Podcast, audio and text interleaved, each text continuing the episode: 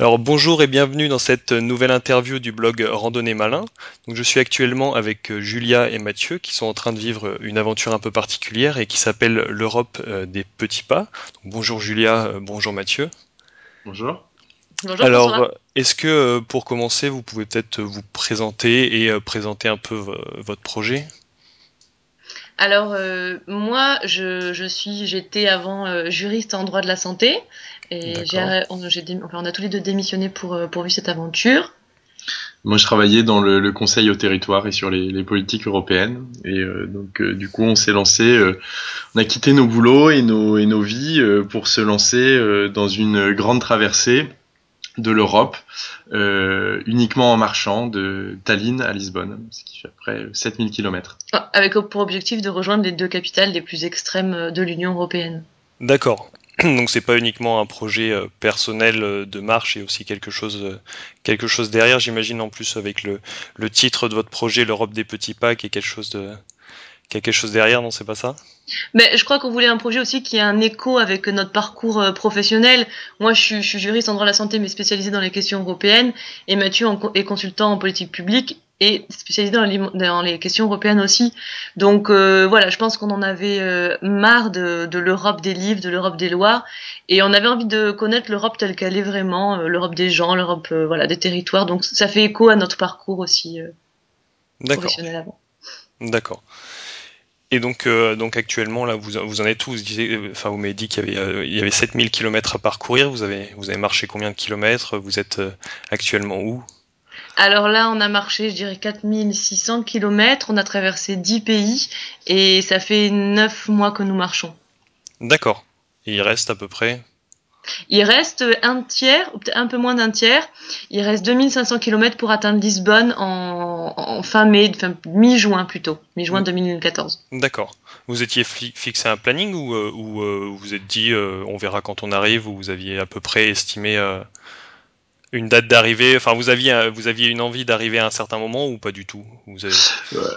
Oui, en fait, on s'était donné un an. Alors après, pour estimer euh, le temps, la distance, c'était un petit peu compliqué parce qu'en fait, on, ne suivait pas un grand GR ou un itinéraire euh, prébalisé. On définissait notre route au jour le jour, ce qui fait que, en fait, on n'avait pas même véritablement d'idée euh, de quelle était la distance à pied entre entre Tallinn et Lisbonne. Donc on a essayé d'estimer au mieux.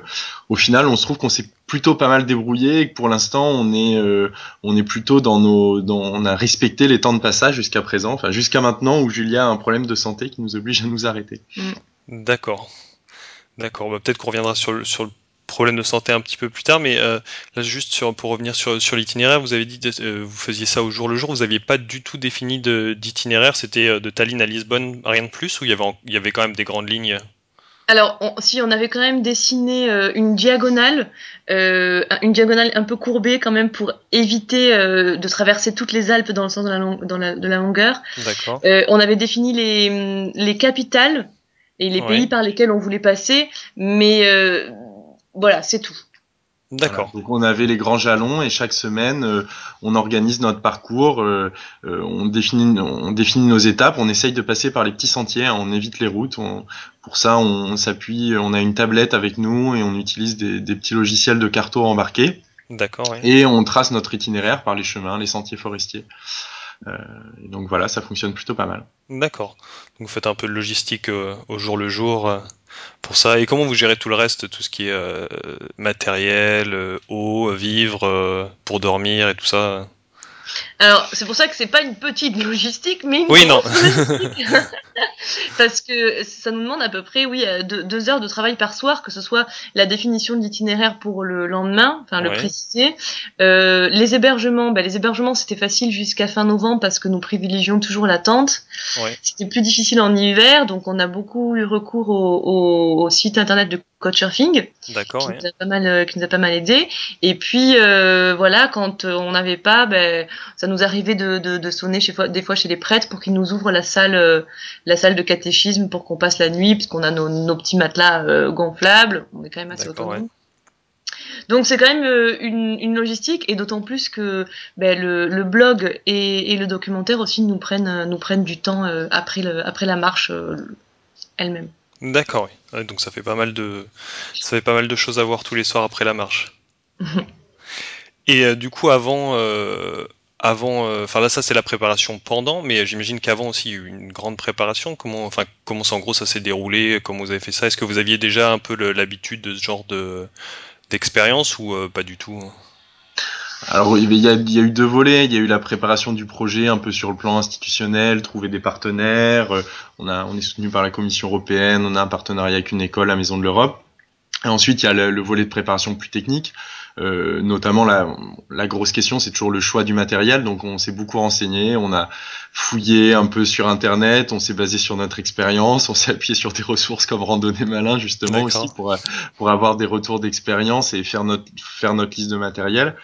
Euh, on est plutôt content, on pense qu'on s'est pas trop trop trompé sur notre sur notre liste de, de matériel. La difficulté étant effectivement d'arriver à marcher léger hein, le maximum et et euh, ne prendre que le nécessaire et éviter le superflu. Donc au final, on a des sacs à dos de 50 litres hein, chacun. D'accord. Et, et, pour l'entraînement, ben, euh, la bulle, hein. zéro entraînement. Moi, j'ai soutenu ma thèse quatre jours avant de, avant de prendre la route. Donc, euh, mais c'est ça qui est bien avec la marche, c'est que l'entraînement ben, peut se faire ben, dès les premiers jours en y allant progressivement euh, faire 15 km, 20 km, et puis au bout de, au bout de 10 jours, finalement, ben, on est entraîné. Donc, euh. Oui, oui, de toute façon, quand t'as pas un, un, objectif, on va dire, pré enfin, Là, vu que ça s'étale sur très longtemps, je veux dire, c'est pas si tu marches 5 ou 10 km voilà. les premiers jours, c'est pas très grave, on va dire. Mm. L'objectif est tellement grand. Euh, en plus, vaut mieux partir, vaut mieux partir doucement, j'imagine. Mm. Et donc, du coup, à peu près la préparation, vous avez pris combien de temps avant de, avant de partir là pour ces, cette année de, de marche? Le, le, le, volet institutionnel, on a commencé 6-7 mois en avance. Pour le matériel, c'était 3-4 mois voilà le temps de, de, récupérer le matériel de faire les de faire les tests aussi un petit peu des différents euh, des différents matos. Euh, donc euh, voilà ça, ça, ça, prend un peu de temps. Euh, bon sachant qu'il faut bien peser les choix quoi. Ouais, ouais. et de défaire et de défaire les liens administratifs que ce soit bon travail maison enfin toutes ces choses là ça prend aussi du temps oui bah oui j'imagine oui pour le plus dur de... c'est de partir ouais Oui, c'est sûr. Une fois, oui, c'est ça. Une fois que t'es es, parti, c'est bon. Enfin, c'est bon. Il y a déjà une grande partie qui est faite. Et euh, du coup, est-ce y a des gens qui vous suivent, enfin qui vous aident au fur et à mesure pour ce qui est euh, logistique Par exemple, j'imagine que, enfin, en 7000 km, euh, ça va pas être, vous allez avoir plusieurs paires de chaussures nécessaires. Comment vous faites? Vous arrêtez sur le chemin Vous avez prévu un peu de, des endroits où vous pouvez vous ravitailler en matériel Il y a des gens qui vous envoient du matériel alors, deux choses. Concernant les chaussures, ben, on a simplement changé une fois. Euh, après 3500 km, c'était en Italie avant de, passer, euh, avant de passer les Alpes pour arriver en France. D'accord. Euh, je pense qu'on avait des, des, bonnes chaussures. Euh, et l'autre question, c'était quoi déjà? Oui, pour les, le matériel, ensuite. Est-ce qu'il y a des gens qui vous aident? Ah oui.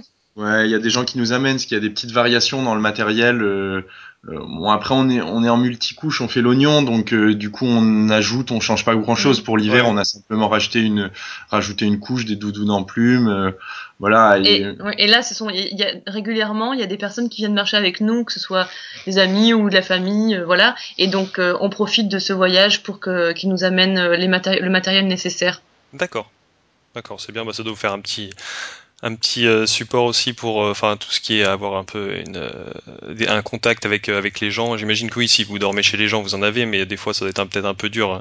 même si vous êtes tous les deux il y a des moments peut-être vous êtes content de voir quelqu'un d'autre. En fait des contacts on en a plutôt trop que pas assez parce que l'idée ah oui. de notre voyage c'est vraiment d'aller à, d'aller à la rencontre au maximum.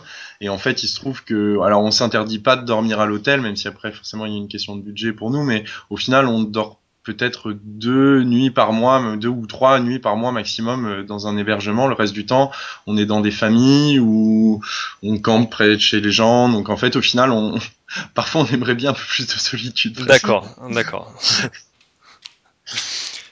Et du coup, euh, pour revenir un peu sur, ta blessure, euh, Julia, est-ce que, enfin, je voulais, en fait, j'avais prévu pour poser comme question si vous aviez eu des, moments qui étaient un petit peu difficiles. Alors, j'imagine que la blessure, c'est un moment difficile. Est-ce qu'il y en a eu d'autres, ou est-ce que c'est simplement, la, enfin, simplement, non, on va pas dire simplement. Est-ce que c'est juste la blessure? Euh, En fait, c'est vrai que jusque là, l'aventure s'est vraiment déroulée presque tellement bien qu'on nous disait toujours bah, c'est trop facile en fait de traverser l'Europe à pied. et on se disait bah ouais, c'est vrai que c'est facile de traverser l'Europe à pied. Et en fait, euh, non, c'est vraiment le coup dur, c'est vraiment maintenant, c'est de savoir que c'est pas nous qui décidons de nous arrêter, mais c'est mon corps qui me l'impose. Et j'ai pas du tout envie d'arrêter de marcher là. Euh, et, et j'espère vraiment que dans 15 jours, je vais pouvoir euh, continuer parce que, enfin, voilà, là c'est là c'est ça que c'est ça qui est difficile. Après, on n'a pas non plus que des moments faciles. Hein. Récemment, on a marché dans les tempêtes de neige, euh, on a fait le passage des Alpes en raquette, on a eu quelques journées de mm. galère. Euh, On a eu des périodes euh, en l'été en Pologne où on a quand même euh, euh beaucoup souffert de la chaleur parce qu'il y a eu des, des, des canis, enfin c'était vraiment la canicule, plus de 40 degrés, donc c'était des conditions très difficiles. Et, et puis après, traverser une chaîne de montagne en enfin continue avec l'usure enfin l'usure physique il y a quand même des moments qui sont physiquement un petit peu difficiles mais jusqu'à présent, on avait quand même toujours plutôt bien passé les choses. C'est vrai que ce, que ce que dit Julia, ce qui est terrible, c'est quand la volonté seule suffit plus et qu'on est bloqué euh, malgré nous, quoi. Ouais. C'est ça qui est dur. Mm. Donc là, pour les, pour les auditeurs qui, euh, qui, qui écoutent l'interview, Julia, t'as une, une euh, fracture de fatigue, c'est ça mm. ouais, obligé de un truc pas très grave dans la vie normale parce que on peut quand même euh, continuer normalement à faire des choses, mais et quand on a quand on a un défi sportif comme ça à réaliser, euh, ça peut être très très gênant et si je, je marche sur cette blessure, je, je, peux garder cet handicap à vie, donc euh, voilà. D'accord. Mais donc ça un repos de, de deux semaines avant de reprendre la route, j'imagine peut-être un peu plus tranquillement, le temps de, de, voir les sensations avant de, de reprendre de reprendre complètement ou. Oui, je pense que comme je, là je mets pas j'ai des béquilles hein, je marche avec des béquilles donc euh, je vais pas mettre le pied euh, enfin les, les, pieds au, le pied par terre pendant 15 jours donc euh, la reprise va être effectivement assez progressive pour pour éviter bah, bah déjà parce que j'aurais peut-être mes muscles se seront peut-être affaiblis en, en 15 jours et, et pour l'os aussi. D'accord. D'accord. Et là pour les là c'est pour le moment difficile est-ce qu'il y a des moments on va dire des moments positifs très positifs des moments qui vous ont vraiment marqué? Peut-être une, une petite anecdote sympa, j'imagine que vous en avez plein, mais euh, des rencontres euh, vraiment marquantes alors, euh, concernant un événement positif, ça a été de, pour moi quand même de traverser, de, traverser les Alpes à pied, d'être en bas de cette, de cette immense montagne et de se dire bon ben voilà, je, ça y est, c'est le dixième pays, je rentre dans le dixième pays, mon pays en plus la France, et de traverser ces Alpes à pied alors qu'on n'est pas du tout alpiniste, voilà. Et pour les souvenirs, un bon souvenir Ouais, pour les souvenirs, je pense que c'est globalement le, le, la rencontre et toutes les, enfin toutes les super rencontres qu'on a fait en, en Europe de l'Est euh, où c'était compliqué de communiquer parce qu'on était dans les campagnes, personne ne parle anglais, euh, donc on était obligé un peu de se débrouiller avec les mains, en dessinant et en apprenant les deux trois mots qu'on pouvait faire connaître et apprendre dans chaque pays. Et on a fait plein de rencontres fantastiques. Alors c'est difficile d'en sortir une du, du, du tas, mais des gens qui, qui nous connaissaient pas, qu'on a croisé un moment et qui cinq minutes après nous invitaient chez eux. Euh, voilà, on, on en a eu plusieurs des moments comme ça et c'est vrai que c'est des choses, même quand on a des petites difficultés, même quand on a des ampoules, c'est des choses qui nous portent le lendemain matin et qui, euh, je trouve, qui, qui, qui donnent l'énergie pour un peu surmonter tous les obstacles. D'accord. Et vous n'avez pas eu envie de rester un petit peu à, à, certains endroits quand il y a des gens qui vous ont accueilli euh? Alors euh, c'est ça un peu le, la difficulté quand on a quand même parce que nous on s'est quand même accordé le cadre de un an et 7000 km sur un an, enfin il faut quand même avancer donc on s'est pas trop autorisé euh, voilà de s'arrêter maximum une journée par semaine ou deux donc euh, des fois on a quelques frustrations et on se dit qu'on reviendra euh, dans des paysages qui nous ont plu ou chez des gens qui avec qui on a passé un super moment. Mais c'est le point un peu frustrant de notre voyage. C'est ce qui fait la, la spécificité de ce, du, du, voyage en marchant, je pense, c'est que euh, on est à la fois très lent, on a le temps, on parcourt, on saute pas d'un pays à l'autre, on n'a pas de décalage, mais euh, par, mais paradoxalement, on est toujours en mouvement, c'est-à-dire qu'on s'arrête jamais, donc euh, on est très lent en s'arrêtant jamais. D'accord, ouais. ouais. D'accord. Et euh, vous, euh, là, vous dites, vous dites que vous avez vous arrêtez euh, peu. Vous avez un rythme à peu près de combien euh, Est-ce que vous êtes fixé à peu près un nombre de kilomètres par jour, un nombre de dénivelés euh, Est-ce que combien, en, en, gros, combien d'heures vous marchez par jour euh, à peu près hein, En gros, je dirais qu'on fait entre 25 et 30 kilomètres par jour. les dénivelés, bah, ça dépend du terrain et on oui. s'adapte. On peut, enfin. Oui, sinon quand on est en montagne, on tourne autour des 1000, quoi. D'accord. Ouais. Et ça, ouais, donc ça, ouais, c'est. Et ça fait euh, en gros 8 heures de marche par jour de moyenne. D'accord, ah oui, donc ça, ça vous fait des bonnes journées, quoi, avec une, une ou deux ah journées oui. de repos par, par semaine. Ah, vous allez avoir une la journée forme. par semaine, Une journée une par journée semaine. par semaine, et tous les mois, on s'en accorde deux. Mais on, prend le rythme en fait au, au fil du temps. C'est vrai que les, les, les deux premiers mois, peut-être qu'on marchait un petit peu moins, quoique. Et c'est vrai que petit à petit, on acquiert la condition euh, qui, qui permet de. Enfin, le corps arrive beaucoup plus facilement à, à supporter ce, ce, ce type d'effort. Sauf les autres, Julia. Sauf les autres. D'accord. Et c'est pour. euh, Est-ce qu'il y a. Est-ce que vous aviez déjà fait des, des randonnées euh, de plusieurs jours avant ou pas du tout Ou euh, juste des randonnées à la journée? Vous aviez une, une expérience ou pas du tout? Alors moi, j'avais quand même un certain goût pour la marche, que, Ouais. et j'espère, enfin je pense que j'ai transmis le virus à Mathieu. Quand, quand j'étais plus jeune, à 15 ans, je faisais tous les trois semaines, je faisais une portion du chemin de Saint-Jacques-de-Compostelle. D'accord, oui. Euh, donc c'est, euh, ça a été les, les, les prémices hein, de, randonnée au long cours. Et on est parti ensuite marcher tous les deux sur les chemins de Stevenson Oui. Une semaine. Euh, on est également parti sur le sentier des douaniers en Bretagne. euh, ouais. juste avant notre voyage, euh, quelques, quelques, une semaine aussi. Moi, j'ai pas mal marché dans les Pyrénées, mais en fait aussi euh, globalement, c'est vrai que le ce ce que ça montre tout ça, c'est qu'il n'y a pas besoin d'une grande préparation, il n'y a pas besoin d'avoir fait euh, des semaines et des semaines de rando pour s'engager dans, dans ce dans ce type d'aventure. Et c'est ça, je trouve, qui est fantastique avec la marche, c'est que c'est une c'est que c'est une activité qui est ouverte euh, à plein de gens. Mm. D'accord. Et vous avez, en gros, quelle est la, enfin, la différence, la difficulté en plus que vous avez vu euh, pour pour une préparation d'un an, pour un- une aventure comme ça, par rapport à par exemple une, une randonnée d'une semaine ou euh, de quelques jours? Est-ce qu'il y a, il y a une grande difficulté en plus, à part tout ce qui est administratif, euh, ou pas du tout? Ben justement, voilà, c'est ce que tu dis. À part l'aspect euh, logistique et administratif, le, le, le, enfin, la préparation physique, ben voilà, elle vient au jour le jour. Ouais. Le sac lui-même, que tu partes un an ou que tu partes une semaine, il est le même. Oui, à part que tu es obligé de laver tes vêtements de temps en temps, j'imagine. Voilà. En rando sur une semaine, en général, bon, tu le fais de temps en temps, des fois tu le fais pas, mais euh, sur un an, ouais, c'est- d'accord, mais Ouais, ça, c'est- c'est ça qui change en fait. Je pense qu'il y a, il y a, il y a pas trop d'aspect technique ni physique. Après, ce qui, ce qui change fondamentalement, c'est quand même le, le, rap- le rapport au voyage et le rapport aux autres. Alors déjà, on voyageait, on marchait beaucoup en pays étrangers, ce qui suppose, euh, ce qu'on fait rarement quand on part euh, sur des, sur des sentiers de, de rando. On a tous beaucoup tendance à randonner en France. Le fait d'être à l'étranger, ça impose notre communication avec les gens. Donc, on est en plus vraiment dans le voyage, dans la découverte de, de- un peu plus de l'inconnu. Euh, et et l'autre chose, moi, je trouve qui est quand même euh, a été surpris, enfin qui a été surprenante, c'est l'apprentissage du vagabondage. Euh, C'est-à-dire que partir une semaine, dormir euh, une semaine ou dix jours en rando chaque chaque jour sous la tente dans un endroit différent, c'est une chose. Le faire sur six ou sept mois, c'est différent parce qu'au bout d'un moment, on on sait plus où on habite. euh, euh, Oui, paradoxalement, on apprend à se sentir chez soi un peu partout. Euh, C'est c'est un sentiment étrange. Oui, on prend des habitudes dans euh, à des endroits où on- d'habitude on s'en tirait pas forcément euh, Mm. chez soi, on va dire. ouais. Mhm. Exactement.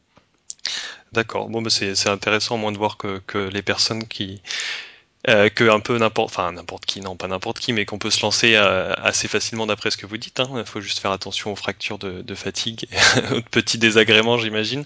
Après, j'imagine aussi qu'il y a le côté euh, mental qui Enfin, après, ça dépend des gens. Vous avez l'air de prendre les choses plutôt bien, euh, même les moments difficiles, euh, de les retourner en moments euh, faciles. Vous avez parlé d'ampoules, vous avez parlé de, de, de tempêtes et tout ça. Enfin, je- il y a des gens qui sont pas prêts à affronter tout ça.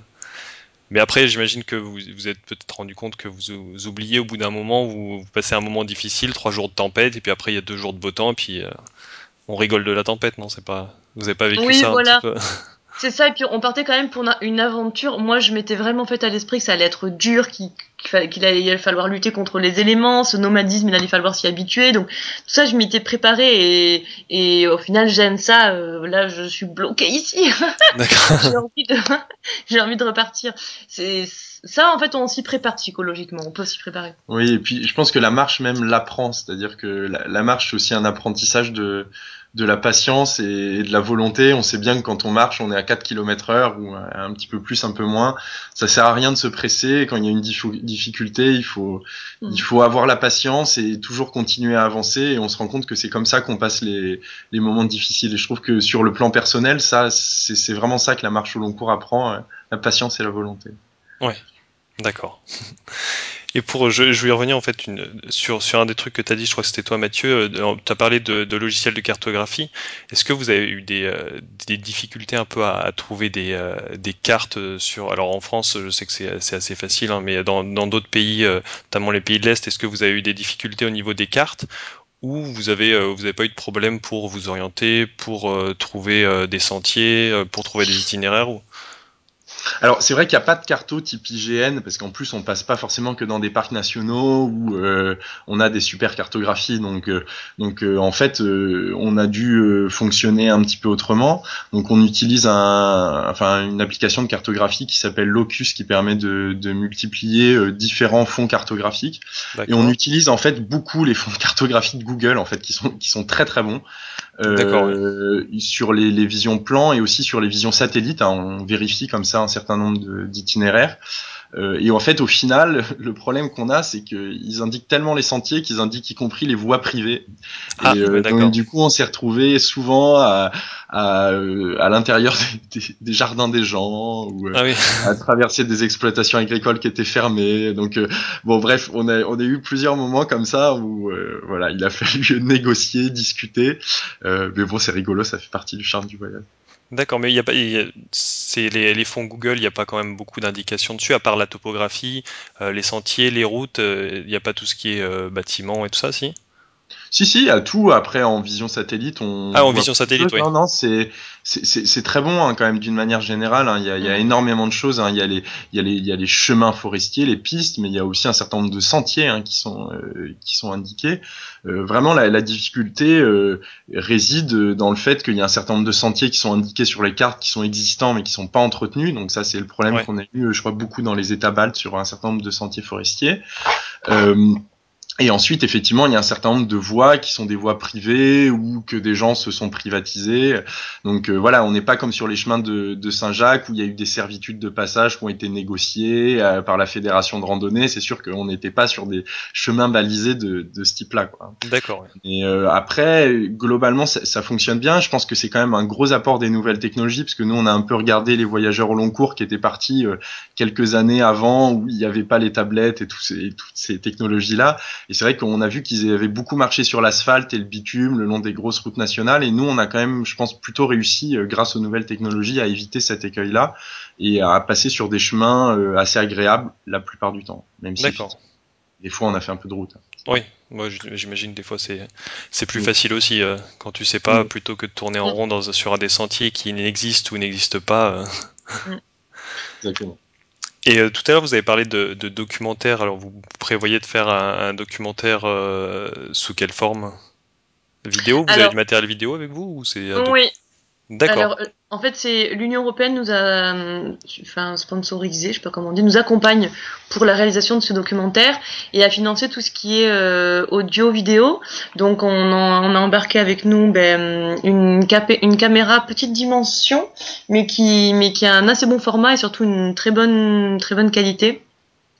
Et l'objectif, c'est de, de réaliser, euh, in fine, un 52 minutes sur, euh, sur notre aventure, sur cette Europe du quotidien, sur cette Europe des, des gens, du territoire, enfin voilà.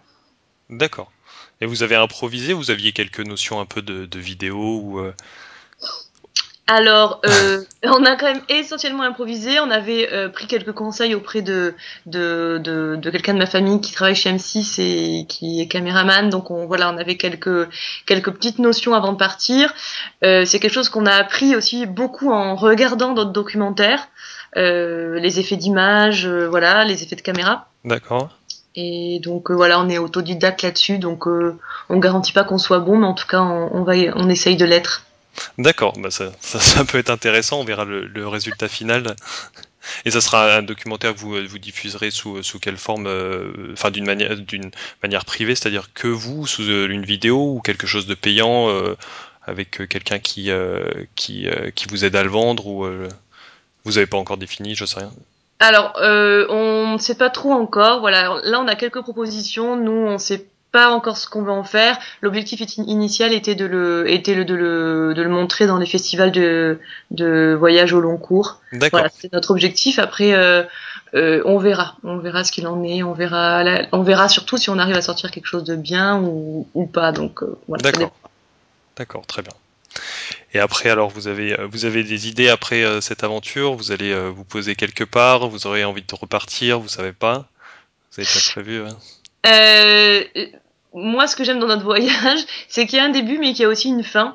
Euh, je très contente aussi de retourner à, une, à notre vie, euh, pas d'avant, mais une vie plus plus normale.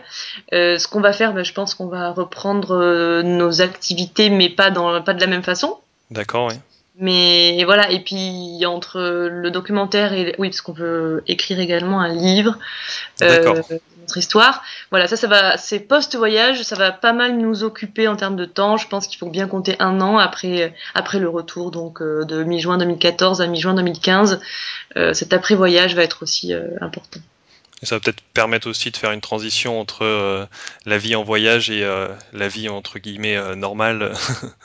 la vie ça. sédentaire, ça va peut-être permettre de, de, continuer à voyager un petit peu tout en, en devenant sédentaire. C'est ça. Exactement. Bah, bah, merci en tout cas pour, euh, pour euh, vos réponses à mes questions. Alors je mettrai un lien vers, euh, vers votre blog sous, sous l'interview, comme ça les personnes qui seront intéressées pourront pour vous suivre directement ou même euh, voir, parce qu'il y, y, a pas mal d'informations, il y a des photos, on peut voir où vous en êtes, combien de kilomètres vous avez fait, vous avez fait. Donc ça pourra, si ça intéresse certaines personnes, pourront y aller directement. Donc merci en tout cas, et puis bah, bonne continuation. Merci, merci. beaucoup François.